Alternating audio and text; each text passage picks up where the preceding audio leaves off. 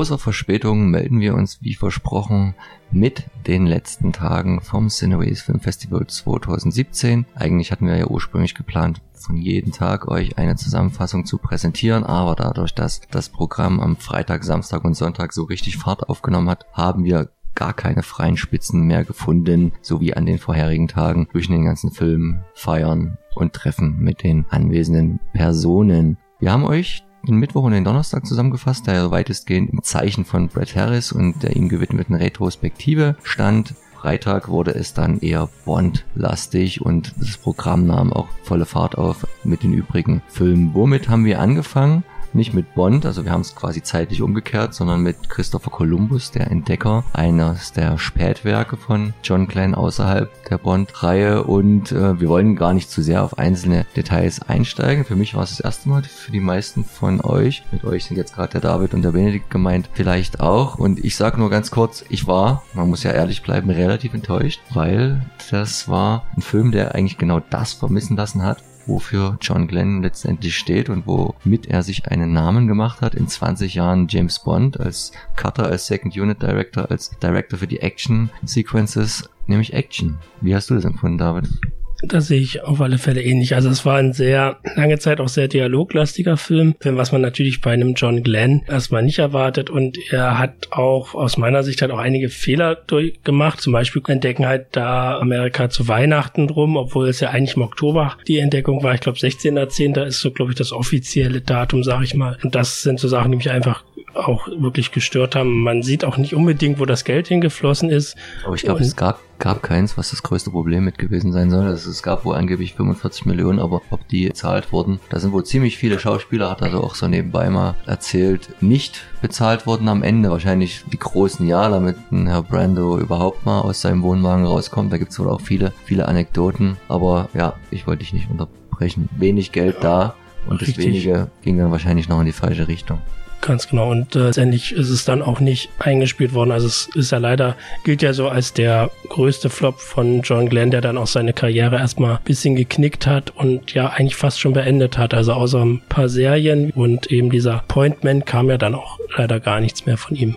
Also diese fünf James Bond, das war so wirklich der Höhepunkt und dann ging es halt leider doch karrieremäßig recht steil ab. Am Cast kann es eigentlich nicht gelegen haben, zumindest an den Namen. Das war ja gut besetzt, mit Tom Selleck, Marlon Brando und dann noch einigen anderen vielleicht jetzt nicht so riesigen Namen, aber auch durchaus Benicio del Toro war auch dabei. Schauspielern, ganz jung spunden. Del Toro, den er ja ein paar Jahre vorher in seinem Lizenz zu töten schon mal auch in einer ähnlich bösen, dämonischen Rolle hatte, wo er dann ja auch noch ein bisschen mit festgelegt war irgendwo später. Der eine spielt sehr unambitioniert, also Brando war das sicher nicht seine beste Leistung. Da hat man meiner Meinung nach stark gemerkt, dass er woanders lieber sein wollte. Tom Selleck hat den Film, glaube ich, nur gemacht, weil er mal mit Brando spielen wollte. Pech war dann, dass Brando ihn überhaupt nicht leiden konnte und da muss wohl auch eine ganz mistige Atmosphäre am Set gewesen sein. Benedikt kennt ihn nicht, du warst noch nicht da. Wirst wahrscheinlich auch, ja, ja, irgendwann mal gucken müssen, so als Filmfan, aber ich kenne von bei Columbus eigentlich nur den von Ridley Scott und dann hört es auch schon auf und ist auf jeden Fall interessant. Ich, wenn er mir mal über die Füße läuft, über den Weg läuft, werde ich ihn mir ansehen. Aber ich war eben noch nicht da und habe ihn auch bislang noch nicht gesehen. War vielleicht auch eins der Probleme, dass halt John Glenn außerhalb von James Bond nicht den Namen hat. Und der kam ja mit dem von Ridley Scott auch mehr oder weniger fast wieder zeitgleich raus, wie das ja Hollywood leider oder manchmal macht, also Filme mit sehr ähnlichen Thematiken dann innerhalb von einem Jahr so als Konkurrenzprodukte rausschieben und da bleibt dann meistens einer auf der Strecke. Genau, also muss man sagen, auf alle Fälle 1492, Die Eroberung des Paradies ist auch nicht der Überfilm, aber ist auf alle Fälle von den beiden der bessere. So, jetzt haben wir über einen mittelprächtigen Film ganz schön lange schon geredet. Wir sind weiter am Freitag und der ging dann für uns weiter mit dem großen James Bond Abend, ein Evening with James Bond, präsentiert halt vom James Bond Club Deutschland e.V., wenn man es mal ganz formell nennen will. Und durch die Veranstaltung führt hat der Benjamin Lind, der ja auch mit einer der Veranstalter an sich war. Es gab so ein paar Kurzfilme, es gab ein Teil eines Dokufilms von Carsten Panitz und Michael Flintrup, der am Entstehen ist über John Glenn. Da kommt noch einiges dazu, auch jetzt vom Festival. Es gab natürlich eine Laudatio vom Chef des James Bond Clubs und die Überreichung der Preise an Beatrice Libert und John Clan vor einem recht gut gefüllten Kinosaal. Das war eine sehr gelungene Veranstaltung mit Sektempfang und allem drum und dran, oder David? Ja, auf alle Fälle. Also James Bond ähm, gehört auf alle Fälle zu den Highlights des ganzen Festivals, weil es einfach wirklich sehr unterhaltsam war. Es war sehr informativ, es war kurzweilig, es gab auch keine längeren Strecken. Also auch diese 30-minütige äh, Ausschnitt aus der Doku, muss man sagen, sieht man, dass man es auch wirklich interessant gestalten kann, so eine Dokumentation. Da hoffe ich mir auf alle Fälle auch von der 90-Minuten-Fassung, die ja dann irgendwann kommen wird, dass da noch einige informative Sachen drin sind, die auch wirklich auf uns rüberkommen. Genau, und danach konnte man dann noch logischerweise den Eröffnungsfilm, den offiziellen Eröffnungsfilm des Festivals sehen und das war Lizenz zum Töten. Erklärterweise auch der Lieblingsfilm aus seinem eigenen Repertoire von John Glenn, was er auch an vielen Stellen selber gesagt hat, hört dann dazu auch nochmal später in unser Interview rein. Da spricht der Leo das Thema auch an. Wer dann zu später Stunde immer noch kinohungrig war, konnte dann die Brut gucken, den Cronenberg-Film. Bisschen thematisch jetzt ab vom Schuss, aber man versucht ja auch verschiedene Geschmäcker zu bedienen. Wir waren eher das feiern. Wir haben uns noch einen Zombie geschnappt und sind da mal auf das Braunschweiger Volksfest gegangen. Viele Grüße da übrigens an Richtung Zombie-Redaktion. War eine schöne Zeit. Und über den Rest, was an dem Abend passiert ist, hüllen wir den Mantel des Schweigens und gehen direkt weiter in den Samstag und dort machte dieser den Start mit den angesetzten Werkstattgesprächen. Da war um 10 Regisseur John Glenn dran. Da war der Ort, das Distrikt natürlich rappelvoll. Ich bin etwas später gekommen, wegen des langanhaltender Nacht und weil ich erstmal Benedikt in Empfang genommen habe, der dann kam, so dass wir dann an sich erst dem Werkstattgespräch von Brett Harris gelauscht haben und da kann ja auch Benedikt ab jetzt mit dabei gewesen. Auch ein paar Worte vielleicht dazu sagen, wie du das so empfunden hast. Also Brad Harris ist 84 Jahre alt und ist ja ein sehr sportlicher Mensch gewesen sein Leben lang. Und das Alter hat schon an ihm genagt ein bisschen, aber dafür muss man trotzdem sagen, er hat dennoch immer noch ein recht fittes Äußeres gehabt. Ich war vor allen Dingen recht begeistert auch von seinem umfangreichen Darbietungen, die er auf die Fragen gegeben hat. Du hast ja auch schon mal angemerkt, dass die Menschen natürlich auch immer wieder Interviews geben und auch immer wieder wahrscheinlich dieselben Fragen gestellt bekommen und dass man da irgendwann auch mal sich was zurechtlegt. Aber ich finde auch, dass er zwischendurch auf spontane Sachen hin und wieder reagiert hat und einen Namen hervor hervorgekramt hat von Regisseuren. Das muss man dazu sagen, er hat mit unheimlich vielen Leuten zusammengearbeitet. Und das fand ich schon recht toll. Und er hat auch eben erzählt über seine Zeit in Deutschland, Italien und viele verschiedene Sachen. Und auch von gefährlichen Szenen, äh, wo er zum Beispiel mal beinahe einem Löwen zum Opfer gefallen war am Set. Wenn er sich nicht standhaft verweigert hätte, das selber zu spielen, wie es ursprünglich angedacht gewesen war.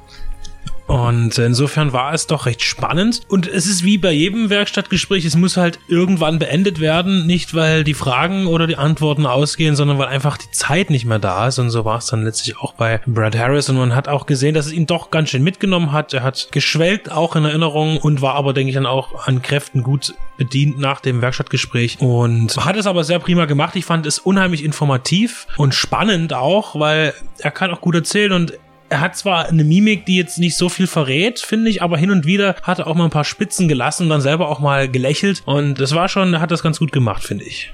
Man hat nie so immer ganz gewusst, war das jetzt ganz ernst oder nicht. Das muss früher noch, hat er das noch mehr gemacht, wenn man so liest von anderen Interviews, das immer so ein bisschen in Späßchen dort und hier einzustreuen, aber war schon, er ist ein sehr spiritueller Mensch und einer, ein, ein, ein sehr liebenswürdiger Mensch, ein sehr lieber Mensch, der glaube ich keiner Fliege was zu Leide tun kann, was natürlich ein bisschen konträr zu der Außendarstellung als starker Muskelmann, der Herkules und so gespielt hat, aber er ist halt wirklich ein ganz netter, sagt, man sich auch nie scheuen zu weinen oder Emotionen zu zeigen. Ne? Und das, obwohl er sehr immer selber gesagt hat, er hat sich nie als Schauspieler gesehen. Er war Stuntman und Bodybuilder und hatte halt viel Glück, reisen zu dürfen und in vielen Filmen mitzumachen. Vor allen Dingen an der Kommissar X Reihe. Danach mussten wir halt das Werkstattgespräch leider schon beenden, weil auf dem Zeitplan die zwei Kurzfilme, das, den thematischen Block hat man ja etwas begrenzter gehalten dieses Jahr, anstanden, nämlich der Vesper. Und jetzt muss ich ganz langsam lesen. Der Regisseur möge es mir verzeihen. Das ist ein junger Mann aus Frankreich, erst 19 Jahre alt. Kevan Sheikh Ali Shai. Ich hoffe, es ging jetzt einigermaßen. Und der hat schon eine eigene Produktionsfirma, hat jetzt seinen ersten professionellen Kurzfilm gemacht, wie er sagte,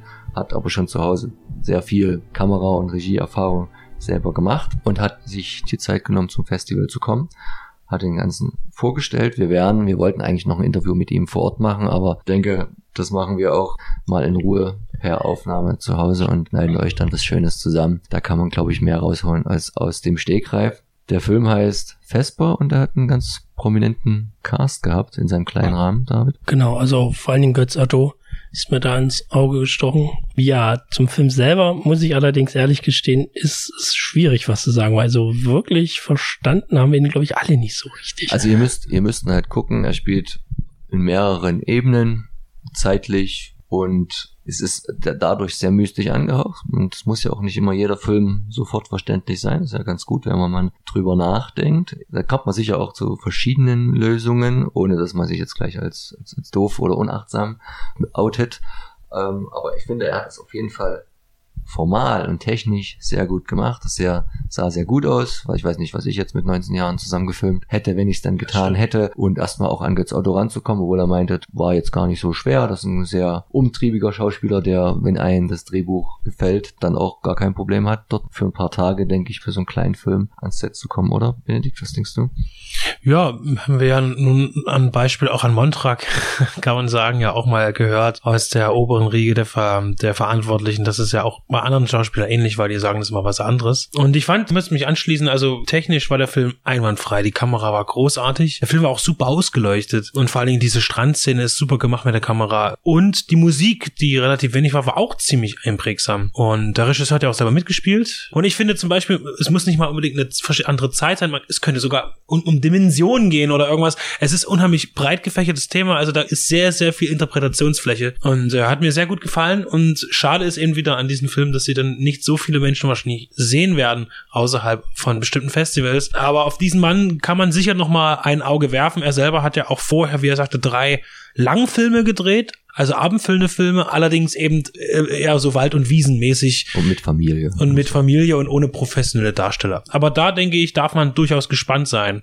Ebenfalls professionelle Darsteller hatte der Carsten Panitz. Das ist ja auch einer, der mit Hauptverantwortlichen vom Cineways alles schön mitgefilmt und den Ton gemacht und das halt dann mit dem Michael Flintrop zusammen die John Glenn Doku vor allen Dingen und die Festival Doku zu produzieren. Und der hatte jetzt eine Regieauftragsarbeit, wie er sagt. Also es war jetzt nicht sein, sein Auteurwerk, was er selber ersonnen hat, sondern er ist das erste Mal bezahlt worden, wie er auch dann schmunzelnd zu Protokoll gab. Und weil du sprachst an, das ging tatsächlich um Zeitreise. Da greift man jetzt nicht zu viel vor, weil das liest man auch im Klappentext, wo eine Person auf sein gleiches Ich eines anderen Datums stößt, wie das gerade mit der eigenen Frau zugange ist. Äh, unheimlich spannend von der Vorstellung einmal her und auch so ein Film, den man eigentlich mal sehen sollte. Ein bisschen kürzer, nur zehn Minuten, aber wohl auch nur schwierig, das umsetzbar ist wenn er es nicht in irgendeine Kurzfilm-Compilation schafft, wo es ja leider auch nicht so viel gibt, oder?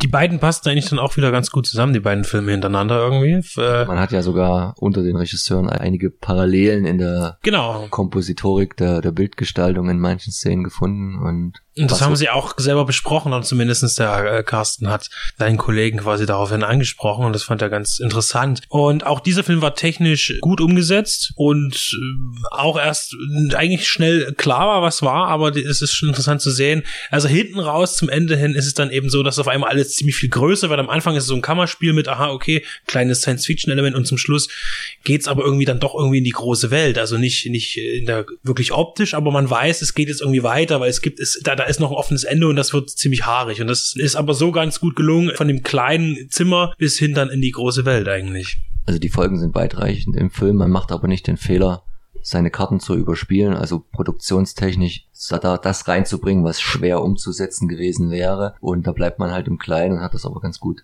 gelöst, meiner Meinung nach. Also guckt euch mal an, wenn ihr irgendwie die Möglichkeit habt.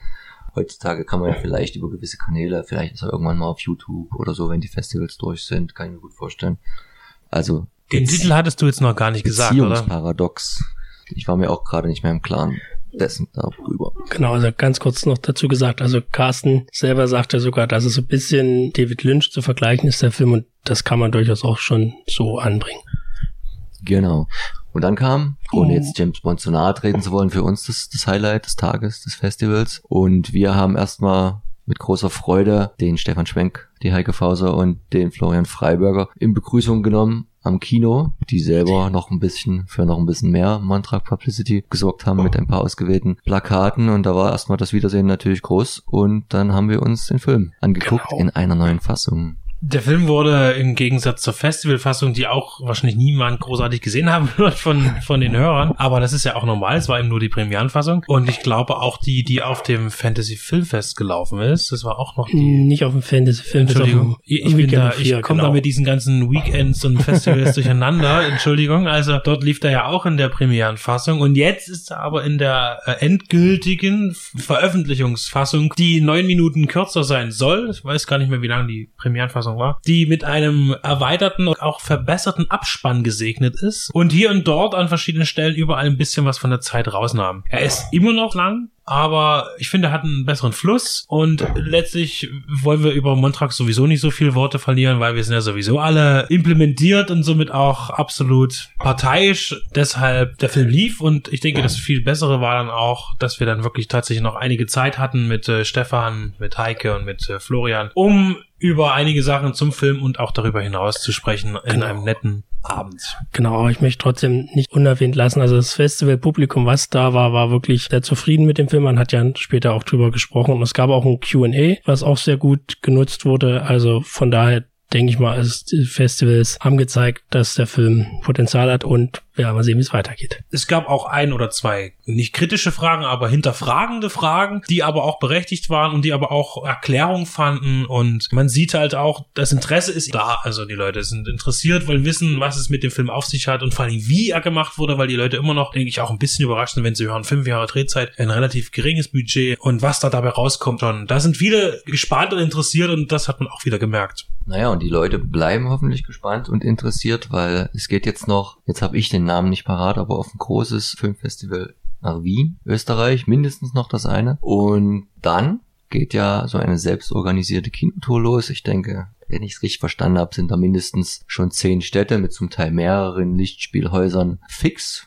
Da ist Berlin dabei, andere Städte weiß ich jetzt gar nicht. Da ist sicher Bamberg dabei, wahrscheinlich nochmal Bayreuth. In den Städten läuft er wahrscheinlich dann sogar nochmal ein paar Tage, was auf jeden Fall auch dabei ist. Ich denke, das ist durch und wir lehnen uns da jetzt noch nicht zu weit aus dem Fenster, dass er Montag natürlich auch nach Dresden kommt. Und da steht auch schon der Tag fest und da fangen wir mal frühestmöglich mit der Werbung an, weil das Kick dort wird er laufen, das auch bald tun wird, läuft er am 1. November und sicher so Richtung 20 Uhr. Wir werden natürlich vor Ort sein, wir hoffen, dass auch der eine oder andere von vor und hinter der Kamera da sein wird. Man muss ja mal gucken unter der Woche, ob das so machbar ist. Sind ja auch alles noch Leute, die auch anderweitig noch Geld verdienen müssen und jetzt nicht nur von Filmfestival zu Filmfestival reisen. Wir machen da aber eine schöne Sache draus und wer jetzt vor allen Dingen aus Dresden kommt, sollte sich das unbedingt anmerken. Es ist auch ganz leicht zu merken, weil es ist nur zwei Tage nach unserer großen Alien-Nacht. Wir machen da am besten mit dem Kick direkt so eine, eine Horror-Action-Woche draus. Das passt ganz, ganz gut, die Schnittmenge, weil Montrak ist ja auch jetzt nicht in dem Sinne der klassische Horrorfilm, sondern auch mehr ein Action-Fantasy-Streifen. Also kommt zur Alien-Nacht. 30.10. 30.10. Alien und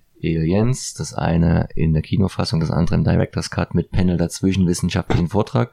Da müsst ihr eine Menge Sitzfleisch mitbringen, aber es wird sich lohnen, denn es ist auch alles gratis. Danach gehen wir noch schön ein bisschen früher vernichten. Ähnliches werden wir sicher dann im Anschluss an Montag auch tun. Also am besten Urlaub nehmen für die ganze Woche. Schickes Hotel suchen in Dresden oder die eine oder andere Couch ist bei uns auch noch frei. Wer zuerst kommt, mal zuerst. Wir haben gehört, ein gewisser Zombie hat sich auch angekündigt, zumindest für die Aliennacht erstmal. Ich habe gehört, er schläft auf dieser Couch, wo ich gerade sitze. Ja, wir haben danach zusammen noch in großer Runde noch den Lifetime Achievement Award für John Glenn gesehen. Also den gab es jetzt vom, vom Festival gestiftet, hatte Wieland Schwanebeck einen wunderbaren Vortrag gehalten und danach kam noch ein kleines Highlight, vor allen Dingen wahrscheinlich für einen Leo als großen James Bond Fan. In der Bar des Kinos durfte er den Meister dann selber interviewen und wir durften lauschen. Ich denke, dazu werden wir jetzt gar nicht so viel sagen, weil das Interview haben wir ja für uns exklusiv aufgezeichnet und wird dann auch bei uns zu hören sein, das Interview.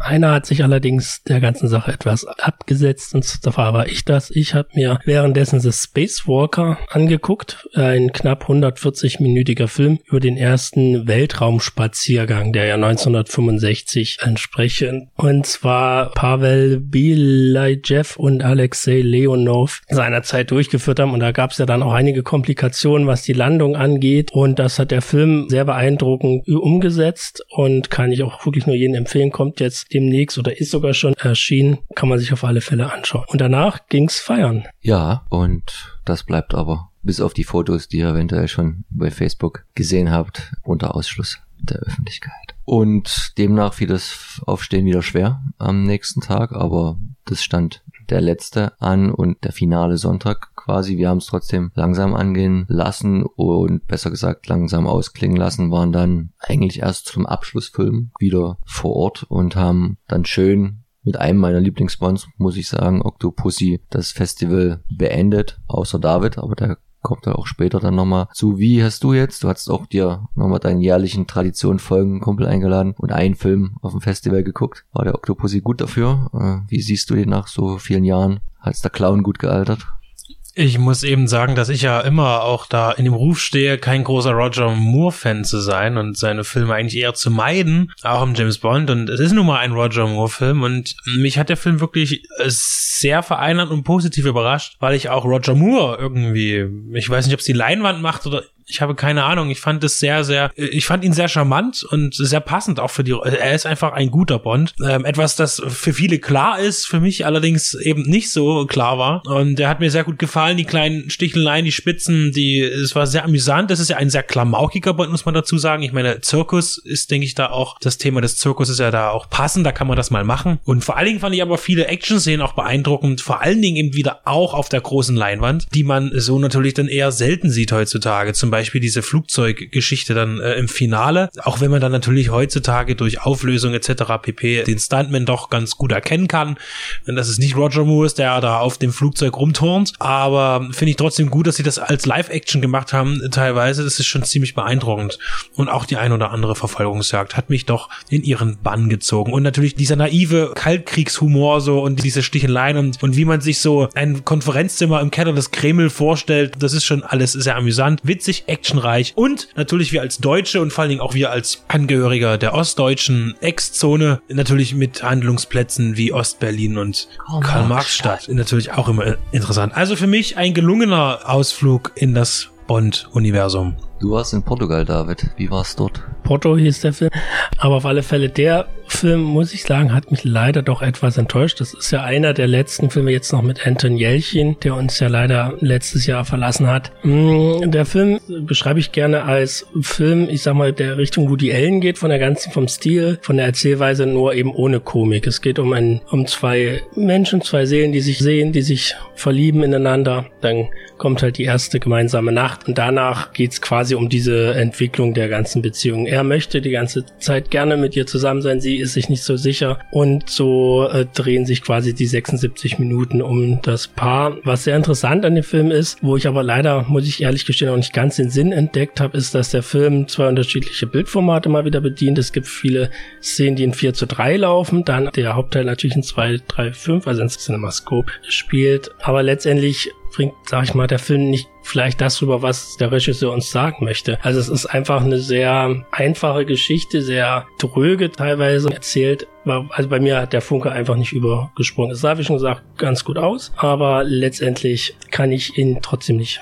weiterempfehlen. Aber wer gern sehen möchte, jetzt am Donnerstag läuft er bereits in Deutschland an. Wer in den kleineren Kinos was wir aber durchaus, und da machen wir jetzt mal ein bisschen Werbung für ein anderes Festival weiterempfehlen können und wollen, ist das Braunschweig International Film Festival. Das ist in der gleichen Stadt vom 17. bis 22. Oktober. Ist natürlich schon eine Nummer größer und auch weit und breit gestreuter. Wir haben im Zuge dessen natürlich uns auch wieder auch eine kleine jährliche Tradition mit dem Clemens, der mit am Orga-Team sitzt, getroffen Clam the Man habe ich heute gelesen, Clam wie er genannt wird okay. im Festivalbetrieb. Jetzt hast du einen neuen Spitznamen. Und der bereitet ja jetzt das dritte Jahr in Folge mit anderen zusammen die At Midnight Reihe vor. Im ersten Jahr war es Lovecraft, dem die gewidmet war. Im zweiten Jahr dem Poe. Und dieses Jahr geht's um die Hexen, Witches at Midnight. Man hat das also ein bisschen breiter gefasst, verlässt aber trotzdem noch nicht so dieses Metier des Mystischen. Und da, was ihr alles wissen müsst dazu, brauchen wir jetzt auch nicht zu sagen, weil wir haben ebenfalls ein kleines Interview gemacht, dankbarerweise in den Räumen des Universum Filmtheaters Schrägstrich Braunschweig International Film Festival und da hat man eine gute Atmosphäre und da haben wir uns auch nochmal gute 20, 25 Minuten auf Ton gebannt. In den nächsten Tagen dort mehr. Und ja, dann ging es auch schon zu Ende. Ein Festival, wo es wieder schön war, alle bekannten Namen zu sehen.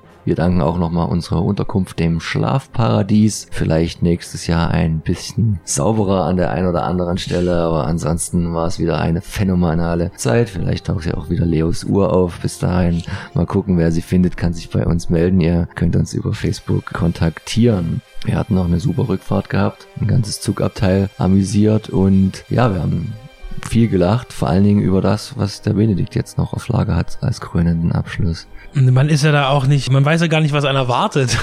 Ich hatte mir ein, ein signierbares Utensil mitgenommen, um es von John Glenn bekritzeln zu lassen. Und zwar handelt es sich hierbei um die Cinema und zwar um den Sonderband zu James Bond, Sonderheft Nummer 2, 5 D-Mark, West. Ja. Anhand der Thematik, weil Moonraker gerade noch vorgestellt wird, der noch nicht lief, wird das Heft von 79, 80 sein ungefähr. Und es hat eine sehr schönes Cover und es ist generell auch bestimmt sehr informativ, aber auch sehr lustig. Es gibt die ein oder andere interessante Anmerkungen, zum Beispiel auch mit dem noch sehr jungen James Bond Fanclub auf der letzten Seite mit Volker, Wolfgang, Bernd und Uschi. Einer von ihnen war auf jeden Fall auch in erwachsener Form auf dem Festival vertreten. Aber eigentlich der ein, ein großer Lacher in diesem Zugabteil war tatsächlich das Kreuzworträtsel, das auch in diesem Heft noch nicht ausgefüllt ist. Das Bombenrätsel für Bond-Spezialisten, so steht es in der Überschrift. Und viele Sachen, es ist aber sehr allgemein, also statt in Meeren zum Beispiel, hätte ich im Angebot oder Gewürz Pflanze und alkoholisches Getränk. Die Frage ist übrigens mindestens zweimal vertreten oder russisches Gebirge. Prinzipiell sind wir sehr intelligent und haben eigentlich fast alles gelöst. Wirklich alles. Aber jetzt, ich werde auch noch mal eine Frage an die Redaktion der Cinema schicken, ob sie mir eventuell die letzten zwei Lösungsmöglichkeiten zuschicken können. Denn es gibt zwei Fragen, mit denen konnten wir nicht so richtig was anfangen. Zum Beispiel hätten wir einmal vier Buchstaben, waagerecht, Negerdorf. So, äh, gut, äh, es passt irgendwie nicht so, Hütte passt nicht rein und Zelt, vielleicht ist es ein Zelt, aber ich weiß es nicht. Und das andere ist eine artverwandte Frage, ein Negerlied. Ja, geschuldet an dessen, äh, dass, dass da noch einige andere Sachen hinzukamen, wurde viel gelacht im Zug, auch ein paar Sitze weiter, was dann teilweise vielleicht auch den einen oder anderen gestört haben könnte. Dafür gibt es heutzutage Kopfhörer. Aber dieses Rätsel ist wirklich hervorragend. Und ich will aber wirklich noch ermitteln, was dort eigentlich hineinkommt in diese wunderbaren äh, Fragen, will ich meinen. Aber es ist, man darf eben nicht vergessen, eine Zeitschrift, die 79, 80, da war das Wort Neger auch in Kreuzworträtseln vermutlich noch sehr gebräuchlich und ein gern gesehenes, äh, ja. Dafür gab es das Wort Political Correctness, glaube ich, noch nicht ganz so häufig wahrscheinlich. Naja, wir danken auf jeden Fall allen, die da waren, den Veranstaltern für die Einladung und aber vor allen Dingen auch der Heike, dem Stefan und dem Flo für ihr Kommen und allen anderen, die da waren, dem Markus Hage, dem Clemens Willigens, dem Leo für sein kräftiges Zutun. Déjà-vu, guckt euch seine zwei neuen Kurzfilme an. Einer davon wird vielleicht auch bei uns vor Montrag laufen. Wir werden das so ein bisschen einrühren. Dem Philipp, der auf dem Festival Geburtstag hatte. Nochmal alles Gute nachträglich von unserer Seite. Und dem Wieland Schwanebeck und allen anderen. Wen habe ich? Habe ich noch jemand Wichtigen vergessen? David? Naja, Benedikt. Nummer zwei, der gehört der jetzt quasi zum Inventar. Egal. Es gab auch noch ein Ash.